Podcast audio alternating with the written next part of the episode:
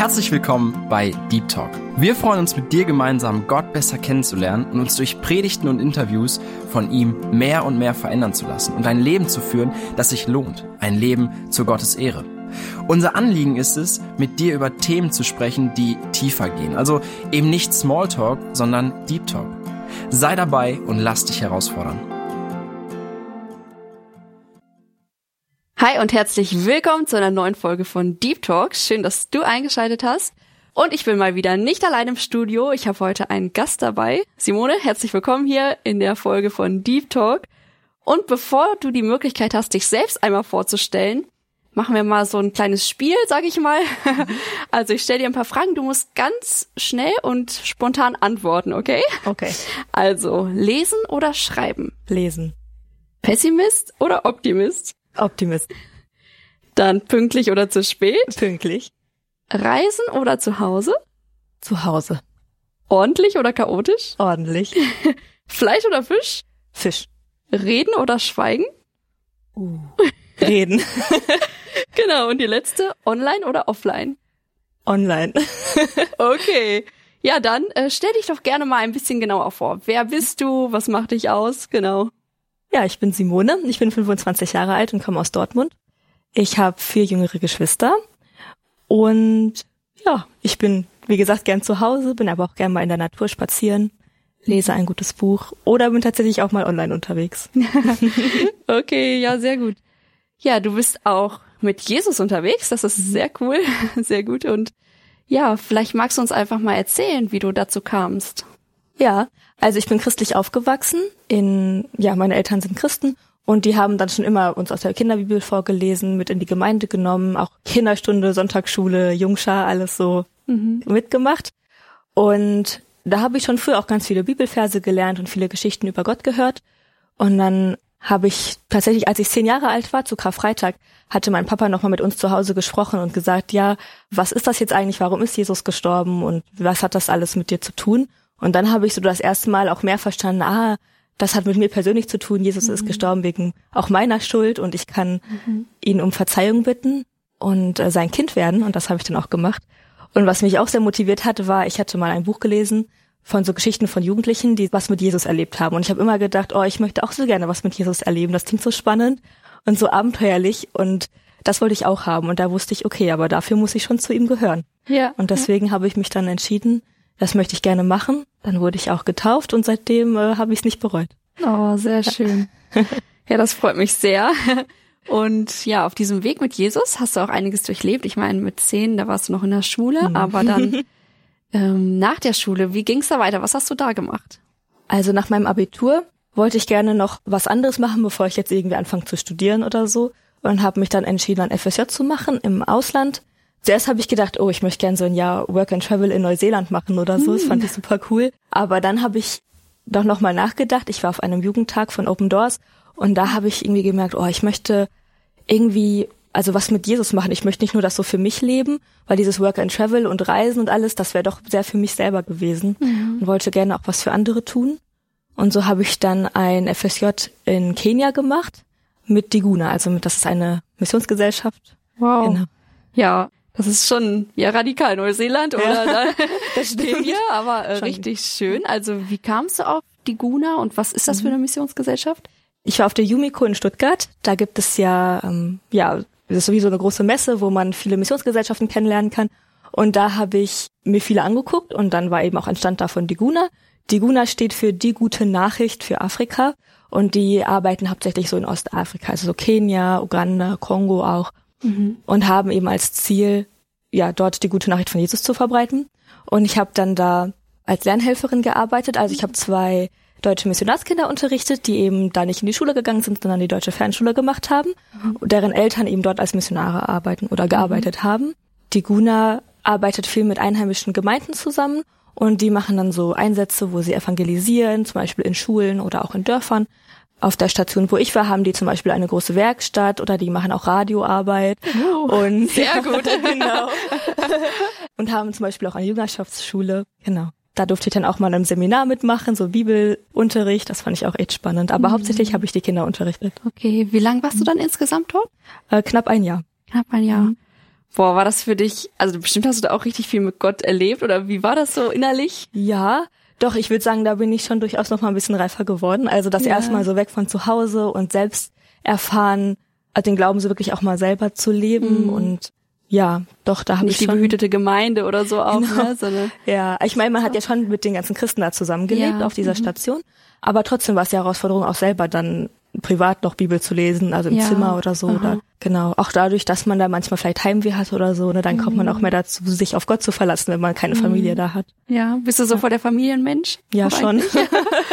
okay. Aber es war bestimmt auch spannend. Kanntest du die Missionare, bei denen du dann zum Beispiel die Kinder unterrichtet hast, schon vorher, oder? Nee, tatsächlich nicht. Die habe ich erst da kennengelernt. Ja. Okay. Wir haben uns aber sehr gut verstanden. Also sie waren echt toll. Oh, das ist jetzt, wir haben auch jetzt immer noch guten Kontakt und das ist eigentlich meine zweite Familie. Oh, das ist, das ist richtig wertvoll, ne? Weil Missionsfeld ist ja nicht immer nur so Ja. alles happy, ne? Das sondern ja, das es gibt ja auch mal, dass es nicht so gut harmoniert, aber doch sehr schön zu hören. Wie ging's denn danach weiter für dich?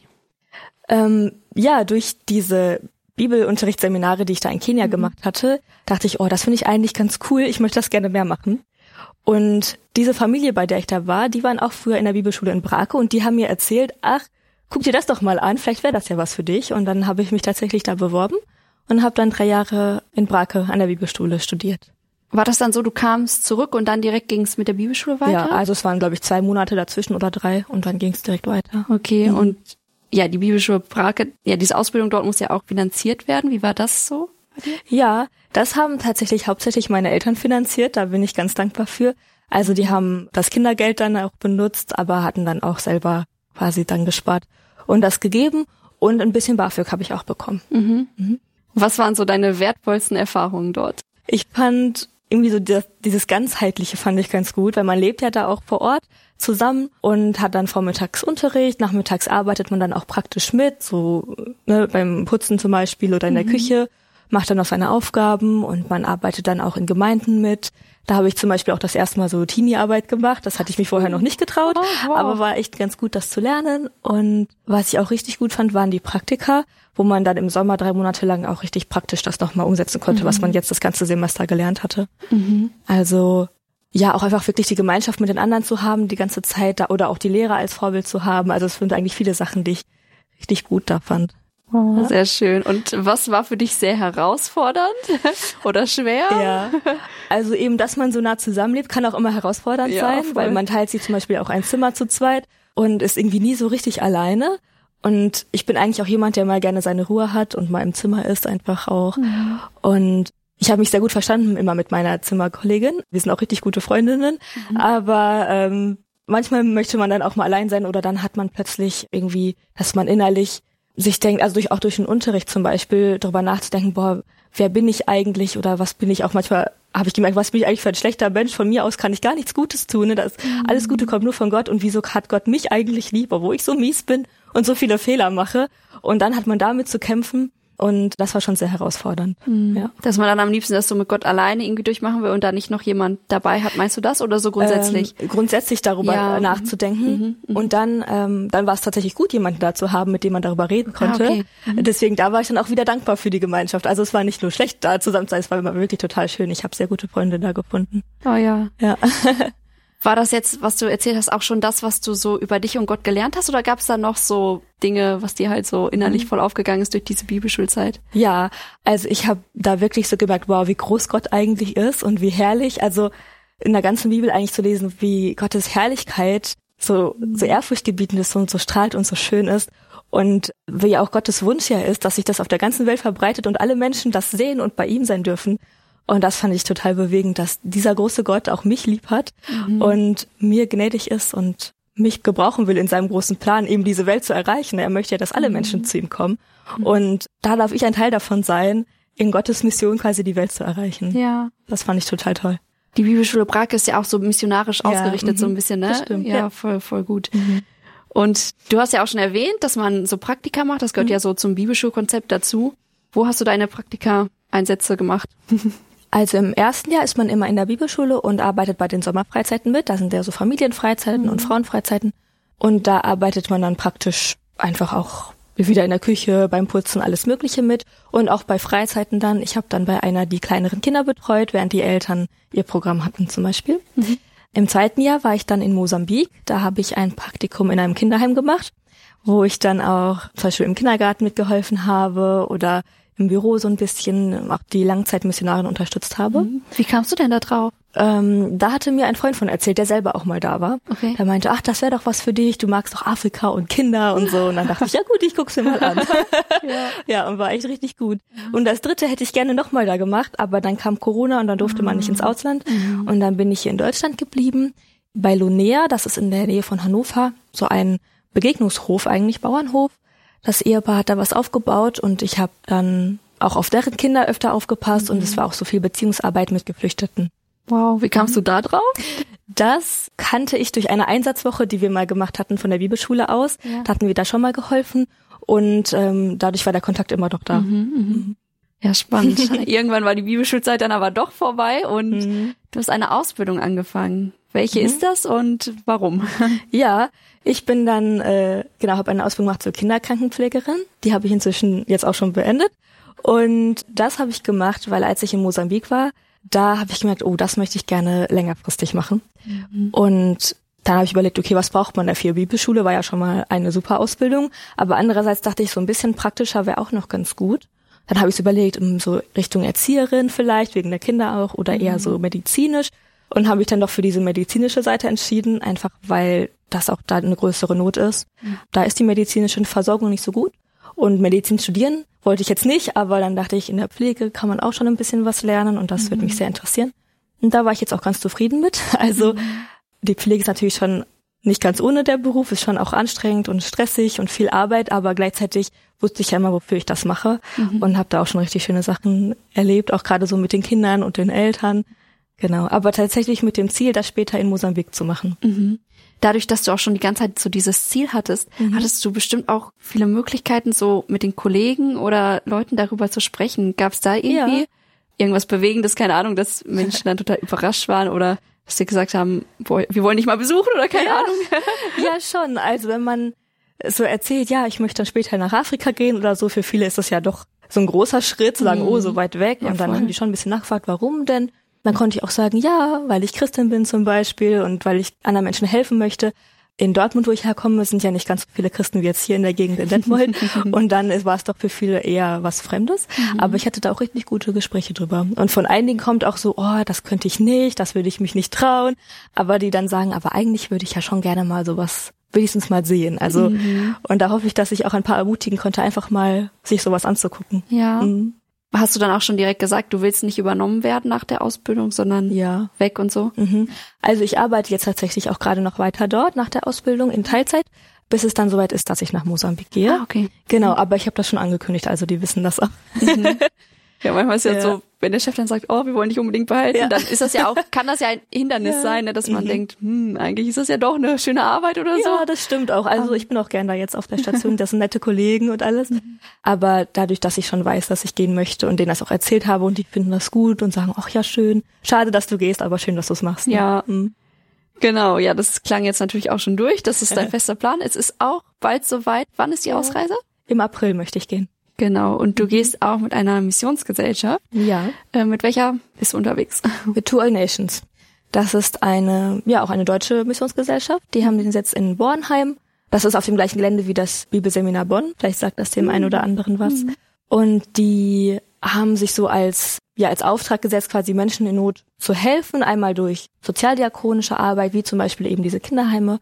Dann auch durch Gemeindearbeit, Evangelisation. Sie wollen sich auch so bewusst in die nächste Generation investieren, zu sagen, okay, jetzt, also natürlich möchten sie allen helfen, aber vor allem auch so die Jüngeren, die dann ja bald die Erwachsenen sein werden. Mhm. Die arbeiten in verschiedenen Ländern auf der Welt, also jetzt nicht nur in Afrika, aber in diesem Fall eben in Mosambik haben die ein Kinderheim.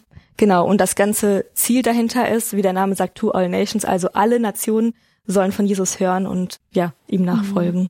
Genau. Wo ich so ein bisschen von To All Nations auch, also mehr mitbekommen habe, die helfen ja auch in Deutschland zum Beispiel, mhm. als die Flutkatastrophe dann ja, im Ahrtal genau. war und so. Mhm. Dann sind die immer schnell dabei, ne, wenn Not ja, ist, finde ich sehr, stimmt. sehr schön. Ja, die machen wirklich auch so Katastrophenhilfe, auch in verschiedenen Gebieten. Ne? Mhm. Mhm. Und du warst ja damals mit Diguna unterwegs. Wie kommt das jetzt, dass du sozusagen gewechselt hast? Ich meine, mhm. das ist ja in Missionsgesellschaften jetzt keine Konkurrenz, aber so, warum jetzt To All Nations? Also für mich war so damals die Guna, das war eine, so auf jeden Fall eine gute Zeit. Aber dieses Praktikum, was ich eben in Mosambik gemacht habe, das war halt schon über Tour All Nations. Ah. Und dann dachte ich, okay, ich guck's mir einfach mal an. Und das hat mir dann so gefallen, dass ich wieder dahin wollte. Und dann dachte ich, ja gut, wenn das sowieso jetzt mit Tour All Nations ist, dann bleibe ich auch bei denen. Mhm. Ja. ja, cool. Das Land Mosambik jetzt an mhm. sich. Du warst ja schon einmal dort. Das waren ein paar Monate oder wie viel? Ja, mhm. okay. also drei Monate ging das Praktikum. Da war ich in Mosambik und Malawi. Mhm. Gut, vielleicht hast du dich damals schon ein bisschen mit dem Land an sich auseinandergesetzt, mhm. aber auch so, was würdest du sagen, ist so typisch oder was ist da richtig schön oder herausfordernd? Mhm. Also, was einem zuerst auffällt, ist, dass es deutlich trockener ist als hier, mhm. aber viel bunter. Also, es ist vielleicht nicht sehr grün, die Gegend, aber die Leute sind immer schön bunt gekleidet, die sind ganz gut drauf. Was ich positiv finde, ist so irgendwie die dankbare Lebenseinstellung auch Gott gegenüber. Denn was ja auffällig ist, ist, dass die Leute schon meistens viel ärmer sind als jetzt hier in Deutschland. Sie haben ein viel einfacheres Leben, aber wenn man sie fragt, sagen sie trotzdem meistens, ja, ich danke Gott für oh. das Leben und für das, was wir haben. Das finde ich immer total schön, ja. Mhm. Was eben die Herausforderung dort ist, ist auch vor allem diese Armut. Es gibt immer mal wieder auch Naturkatastrophen, Überschwemmungen oder dann die Dürre, dadurch ja manchmal Missernten. Und die medizinische Versorgung ist dort eben auch nicht so gut, mhm. weswegen Leute auch nicht so alt werden wie in Deutschland, weil die an Sachen sterben, die man hier ganz leicht behandeln könnte. Mhm. Ähm, ich habe manchmal dann von Leuten gehört, die sagen, ja, die Mutter von diesem Kind zum Beispiel, die hatte irgendwie Bauchschmerzen und dann ist die gestorben. Die wissen halt gar nicht warum, weil die auch Boah. nicht mal zum Arzt gehen konnte. Boah. Und da habe ich dann eben gedacht, boah, da würde ich gerne irgendwie auch helfen, ne, dass das ein bisschen besser wird. Mhm. Dort gibt es ganz viele Kinder, also die Hälfte der Bevölkerung ist unter 17 Jahre alt. In Deutschland ist die Hälfte bei 50 Jahre, also hier gibt's halt viel mehr ältere oh. Leute, ne, und da halt ganz wow. viele Kinder, das merkt man auch so, ne. Mhm. Total schön. Nur wenn eben dann die Eltern vielleicht an Sachen sterben, dann sind die Kinder eben alle alleine und keiner kann sich vielleicht um sie kümmern, weil es auch keine Hilfe vom Staat gibt. Mhm. Und dann sitzen die auf der Straße. Ja. Oh. Und das hat mich doch durchaus bewegt, dann da was machen zu wollen. Mhm. Ja. Mhm. Wie groß ist denn dieses Kinderheim? Dort leben etwa 50 Kinder. Und wie viele Heimeltern oder so gibt es? ja, also es gibt zwei Frauen, die dort mit den Kindern leben. Mhm. Und dann gibt es noch verschiedene Mitarbeiter, die tagsüber da sind, um mhm. zu helfen. Sind das dann eher Einheimische? Ja, das sind alles Einheimische. Es gibt noch eine ausländische quasi Missionarin, die dort arbeitet und dann mich. Mhm. Aber wir leben dann auch gar nicht im Kinderheim, sondern fünf Minuten weg in einem ah, okay. eigenen Häuschen. Mhm. Ähm, was ich auch tatsächlich ganz gut finde, einerseits natürlich für uns, dass wir dann auch mal abends abschalten können, mhm. aber auch für die Kinder, dass die auch wirklich in ihrer eigenen Kultur eigentlich aufwachsen, mhm. mit ähm, mosambikanischen Hauseltern quasi, die mhm. ihnen auch vermitteln, wie man dort lebt. Ja. Genau. Boah, spannend. Ja. Wie lange reist man denn so hin nach Mosambik? ähm, also so von Tür zu Tür bist du schon 24 Stunden unterwegs. Der Flug an sich, da sitzt du jetzt vielleicht so einmal vier und einmal sechs Stunden, wenn du ihn aufteilst. Genau. Mhm. Also schon eine größere Reise. Ja, wirklich. Das ist schon auch ein Wagnis, ne? Ja, auf jeden Fall. Ja. ja, was, was konkret werden dann so deine Aufgaben sein? Also wirst du mehr dann so im Kinderheim sein oder mhm. dann medizinisch da helfen? Ja, also ich werde nicht in einem Krankenhaus arbeiten, sondern eben wirklich im Kinderheim. Und was ich eben so als Überziel quasi habe, ist halt auch den Kindern von Jesus zu erzählen und dass sie eben auch Gottes Herrlichkeit sehen dürfen und zu ihm gehören können. Aber mhm. ähm, wie das praktisch aussehen soll, da sehe ich mich so in zwei Bereichen. Einmal eben durch diese Kinderkrankenpflege, dass ich da das Wissen mitbringe und das Können, was das ein bisschen, was ich jetzt schon habe, ebenso im Alltag bei Verletzungen oder Krankheiten ja. zu helfen. Mhm. Und ich könnte mir auch sehr gut vorstellen, also es ist eigentlich auch schon so das längerfristige Ziel, die einheimischen Mitarbeiter quasi anzuleiten, das auch irgendwann selber zu machen. Mhm. Ich kann natürlich jetzt nicht so ausbilden wie hier in Deutschland, aber eben das, was man so bräuchte, doch mitzubringen. Und dann der andere Teil ist, auch in den Andachten, die die jeden Tag haben oder in der kind ja, so Kindergeschichten, die sie machen, da auch mitzumachen Ach, und auch da wieder die Mitarbeiter anzuleiten, das zu tun, denn das sind alles christliche Mitarbeiter auch und die sind sehr motiviert, den Kindern von Gott zu erzählen, aber leider fehlt manchmal so ein bisschen diese Umsetzung, das auch so zu erzählen, dass zum Beispiel ein vierjähriges Kind das verstehen kann und auch ein zehnjähriges mhm. und dann auch der 16-jährige Jugendliche. Also mhm. so für die verschiedenen Altersgruppen das spannend zu machen. Genau. Wow, voll der gute Auftrag, der da vor dir liegt. Ja, zu dem Heim an sich noch. Sind das die Kinder, die du auch schon noch kennst von deiner Zeit oder? Ja, also manche sind da durchaus noch da. Also die Kinder werden so aufgenommen in einem Alter zwischen 0 und 10 Jahren. Und dann dürfen sie aber auch bleiben, bis sie die Schule abgeschlossen haben. Also die sind dann vielleicht so ungefähr 20, je nachdem, wie lange sie brauchen. Und die, die damals da waren, vor inzwischen vier Jahren, die sind dann jetzt natürlich schon ein bisschen größer. Und es sind auch schon ein paar neue dazugekommen, aber die werde ich dann wiedersehen. Und auf welcher Sprache läuft das Ganze dort? Also die Hauptsprache ist Portugiesisch okay. und man spricht vor Ort noch Chichewa. Es gibt verschiedene Stammessprachen in Mosambik. Mhm. ja. Hast du die jetzt schon gelernt oder? Ähm, Portugiesisch ja schon etwas. Also seit ich eben weiß, dass ich das machen möchte, seit vier Jahren, habe ich dann Duolingo zum Beispiel gemacht, einmal durchgespielt. Oder dass ich auch mal so eine Serie oder einen Film auf Portugiesisch schaue. Ich habe eine gute Freundin in Brasilien, die habe ich neulich mal besucht und dann habe ich auch da ein bisschen Portugiesisch mal geübt. Oh, wow. ähm, ja, ich würde sagen, so leichte Unterhaltung kann ich führen, aber jetzt noch nicht mhm. alles so, ne? Mhm. Und Chichewa würde ich tatsächlich erst dort vor Ort lernen. Das ist doch äh, sehr anders als Deutsch. Mhm. Und können die Kinder aber immer beides? Also meistens wachsen sie mit Chichewa erstmal auf und in der Schule lernen sie dann Portugiesisch. Mhm. Also sie, sie, sprechen besser Chichewa. Mhm. mhm. Und die Kinder, die dort im Heim leben, sind das Waisenkinder? Ja, genau, das sind Voll- oder Halbwaisen. Vor allem solche Kinder, die dann eben auch keine Verwandten haben, die sich kümmern können. Denn mhm. es wäre natürlich immer schöner, wenn die bei den Verwandten auch zu Hause im Dorf bleiben könnten und nicht da komplett rausgerissen werden. Aber wenn es jetzt wirklich niemanden gibt, entweder weil die Finanzen fehlen oder weil es auch wirklich keine mhm. Verwandten mehr gibt, dann dürfen sie eben dort leben. Mhm. Ja. Tja, und jetzt nochmal zu dir persönlich. Gibt mhm. es Ängste, die du hast, so jetzt was die Ausreise oder das Leben dort betrifft?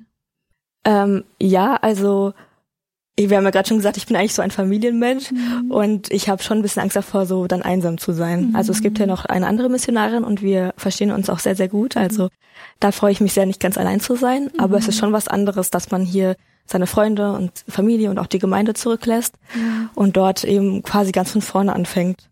Also die Missionarin wird auf jeden Fall, also ist eine gute Freundin schon jetzt, aber wenn man so da das ganze Umfeld erst noch aufbauen muss, dann auch noch in einer fremden Sprache, das wird, glaube ich, schon mhm. herausfordernd. Ja. Und wie langfristig ist das vorgesehen? Also gibt es eine Deadline oder wann du zurückkommst oder wie auch immer? Ähm, tatsächlich nicht so ganz. Also für mich ist das jetzt nicht befristet.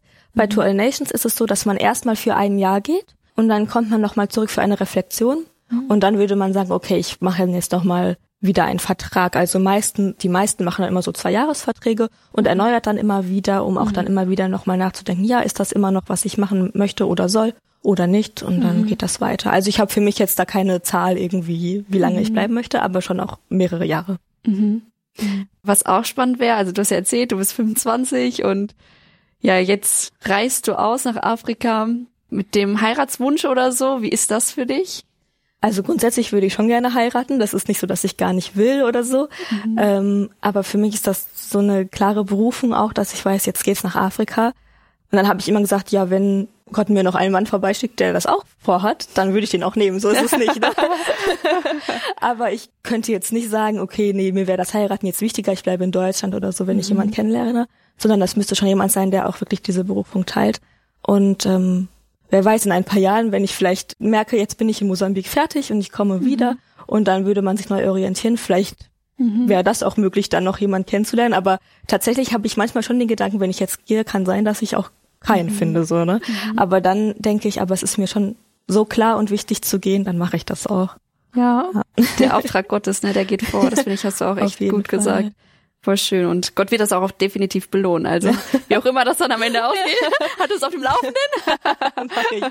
ich meine, der Vorteil, also man denkt ja manchmal, oh, heiraten ist das Schönste auf der Welt, und aber das, also hat ja alles so seine Vor- und Nachteile, genau. ne, oder Herausforderungen auch. Mhm. Und ich finde dann immer gut auch zu sehen, was hat denn das an Gutes an sich, auch allein zu gehen. Ne? Man mhm. kann echt seine Zeit, seine Kraft investieren, so in das, was ich da auch machen möchte. Mhm. Wenn ich jetzt drüber nachdenke, okay, zu heiraten, dann würde ich auch gerne Kinder haben. Und wenn man dann Kinder in Afrika jetzt hätte, dann würde ich ja viel mehr auch damit beschäftigt sein. Ja.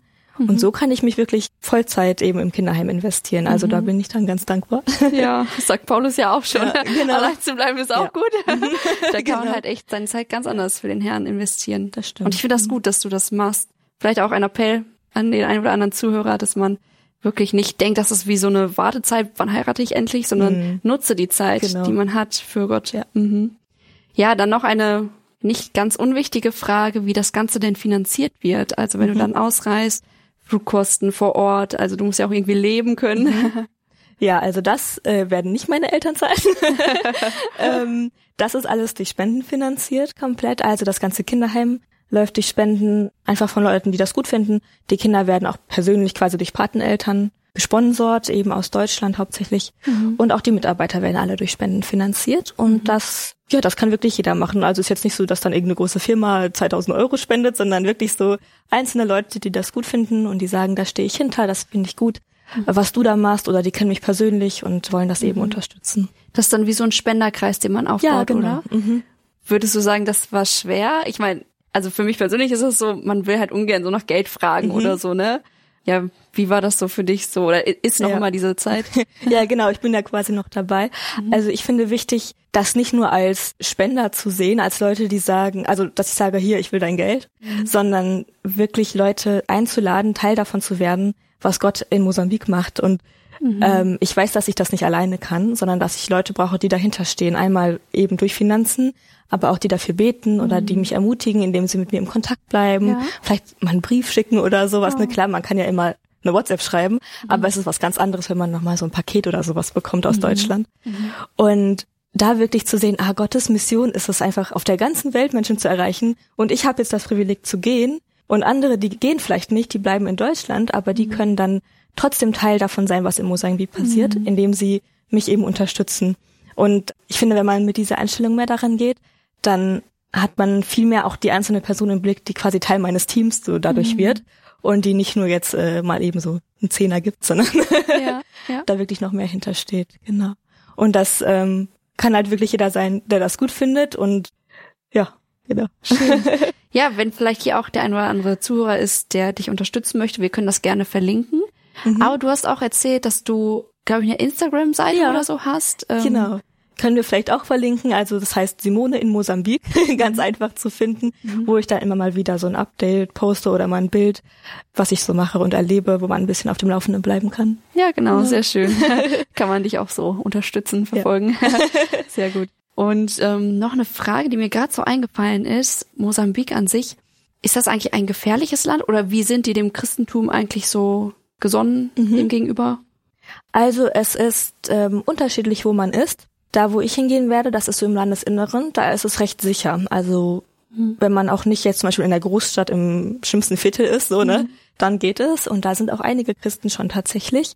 Wenn man eher an der Küste ist, da gibt es tatsächlich auch einige islamistischen Terrorgruppen und da gibt's auch mhm. immer wieder Anschläge. Das hört man manchmal auch in den Nachrichten. Mhm. Deswegen würde ich da nicht an jedem Strand Urlaub machen, aber ja. ähm, da, wo ich hingehe, ist es tatsächlich ziemlich sicher. Und was auch ziemlich cool ist, auf dem Visum steht dann ähm, Missionarin. Also es ist wow. jetzt kein islamisches Land oder so. Okay, mhm. mhm. gar nicht so, dass man das verstecken muss oder nee, so. Nee, gar nicht, ja. ja. ja. schön. Genau. Ja, wir wünschen dir auf jeden Fall Gottes Segen für die Dankeschön. Ausreise, dass alles ja. soweit klappt und auch vor Ort. Jetzt komme ich noch ein bisschen zum anderen Thema und zwar was liegt dir aktuell so auf dem Herzen? Hast du vielleicht einen Bibelvers, der dir wichtig ist? Oder ja, mhm. was möchtest du uns einfach noch so mitgeben? Also ein Bibelvers, der mich irgendwie schon wirklich, ja, fast immer schon begleitet. Mhm. Das ist aus Offenbarung 21, Vers 4. Da steht, ähm, also das ist ja, wo Johannes die Offenbarung bekommt, was in der Zukunft so passieren wird. Und das ist, ja, wenn die Erde zu Ende geht und es einen neuen Himmel und eine neue Erde gibt, dann steht da, Gott wird abwischen alle Tränen von ihren Augen und der Tod wird nicht mehr sein, weder Leid noch Geschrei noch Schmerz wird mehr sein, denn das Erste ist vergangen. Mhm. Und das hat mich schon immer total bewegt, zu wissen, egal was hier passiert und wenn ich auch zum Beispiel jetzt meine Familie vermissen werde, aber Gott wird meine mhm. Tränen abwischen mhm. und wenn ich mal bei ihm bin, dann wird es einfach gut sein. Mhm. Und das ist auch, was mich so bewegt auch irgendwie dann, ne, auch diesen Kindern zum Beispiel zu helfen, zu sagen, die haben niemanden und die sind alleine, aber mhm. Gott möchte ihnen ein Zuhause geben, jetzt schon auf der Erde und dann auch später mal im Himmel. Und mhm. dann wird einfach alles gut sein. Ja. Wow. Ja, vielen Dank. Gottes Wort mhm. ist immer an sich schon sehr kräftig, ja. aber auch deine Gedanken dazu. Danke fürs Teilen. Mhm. Ja, und jetzt kommen wir leider auch schon so langsam zum Ende. Irgendwie ist die Zeit so schnell verflogen. Was sind deine letzten Worte an uns? Vielleicht ja. an die Jugend speziell? Also ich möchte einfach wirklich nochmal herausfordern zu dem, was ich auch gerade schon gesagt habe, dass ihr auch mal darüber nachdenkt oder Gott mal ganz konkret fragt, was ist denn, was ist denn mein Platz in Gottes Mission? Was, was hast du mit mir vor? Und dass ähm, ihr sagt, okay, vielleicht, vielleicht habt ihr nicht als Auftrag jetzt nach Afrika ins Kinderheim zu gehen, das muss ja nicht jeder machen. Aber Gott hat einfach wirklich jeden dazu berufen, der an ihn glaubt, auch Teil dieser Mission zu sein, die Menschheit zu erreichen. Und du kannst da anfangen, wo du bist, in der Schule oder an der Uni oder in der Ausbildung, wo auch immer du gerade bist, in deinem Umfeld anderen von Jesus zu erzählen und seine Liebe auszustrahlen, auch durch praktische Taten einfach. Und fang da an, wo du bist und dann frag Gott, was hast du, was hast du noch mit mir vor? Was willst du, dass ich tue? Denn ich finde es das Allerschönste, Teil von Gottes Mission zu sein und es ist total spannend, da unterwegs zu sein. Und da möchte ich euch zu einladen, einfach zu sagen, was ist dein Platz in Gottes Mission? Amen. Sehr gut. ja, freut mich auch. Und an der Stelle, ich will gar nicht viel hinzufügen. Schön, dass du heute dabei warst, hier bei der Folge von Deep Talk. Wir hatten zu Gast Simone Rieger. Und ja, du kannst gerne für sie beten, auch für die Zukunft, das, was jetzt bevorsteht. Und auch gerne verfolgen. Wir haben gesagt, wir verlinken das, genau. Und in diesem Sinne, Gott befohlen, bis zum nächsten Mal.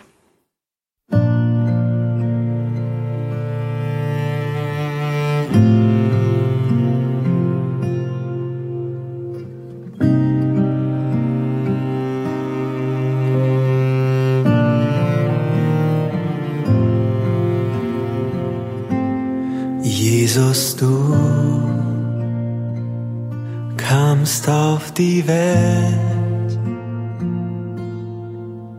du gabst dich selbst als Lösegeld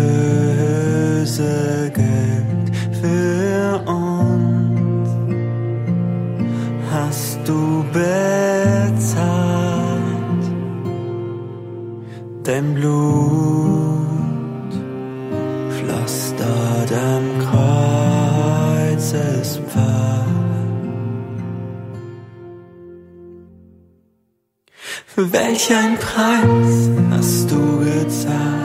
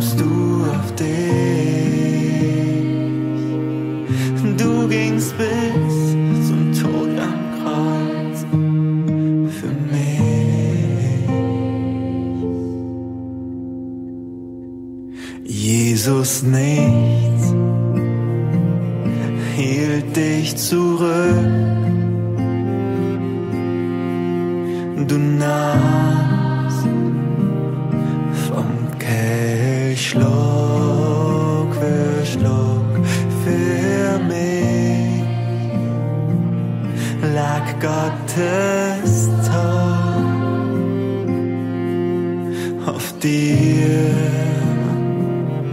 des Vaters einzigen Sohn. Welch ein Preis hast du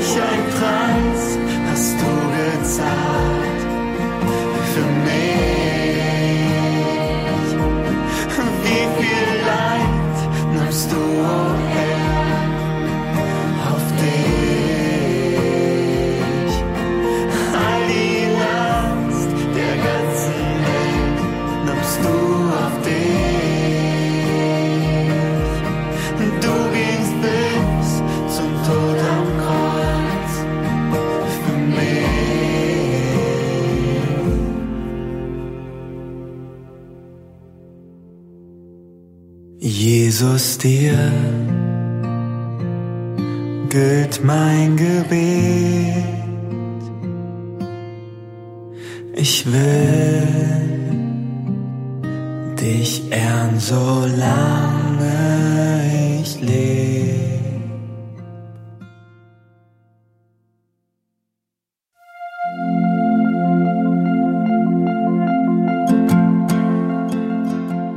Schön, dass du heute dabei warst. Wenn es für dich ein Segen war und du etwas mitnehmen konntest, dann teile Deep Talk gerne mit deinen Freunden und fühle dich frei, auch uns ein Feedback zu schreiben. Wir würden uns da sehr darüber freuen. Wenn du heute zum ersten Mal dabei warst oder eine Sendung verpasst hast, kannst du alle vorherigen Sendungen auf Spotify oder auf Soundcloud finden.